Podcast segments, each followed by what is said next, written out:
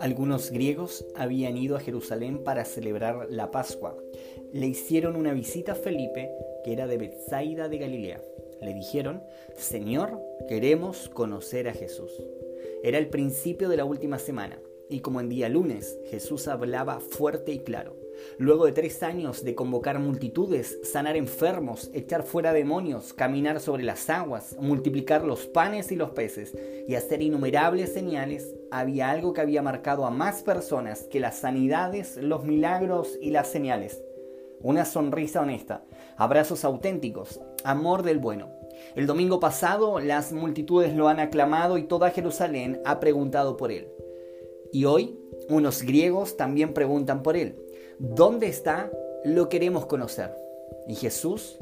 ¿Quería tomarse una selfie con los griegos? ¿Quería postear algo entretenido ese día? ¿Quería más likes en su perfil? Jesús simplemente seguiría siendo consecuente. Él vino a lo suyo y nada lo desenfocaría de su misión. Les diría que había llegado el momento de su propia muerte.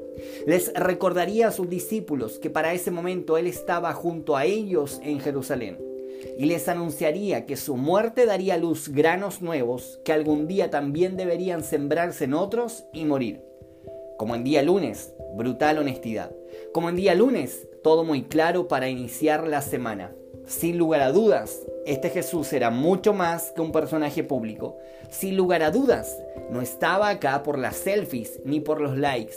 Él estaba acá por relaciones reales 100% presenciales a pesar de la distancia, 100% reales a pesar de los obstáculos, 100% reales a pesar del estar viviendo el final. ¿Y tú qué clase de relación quieres vivir con Jesús?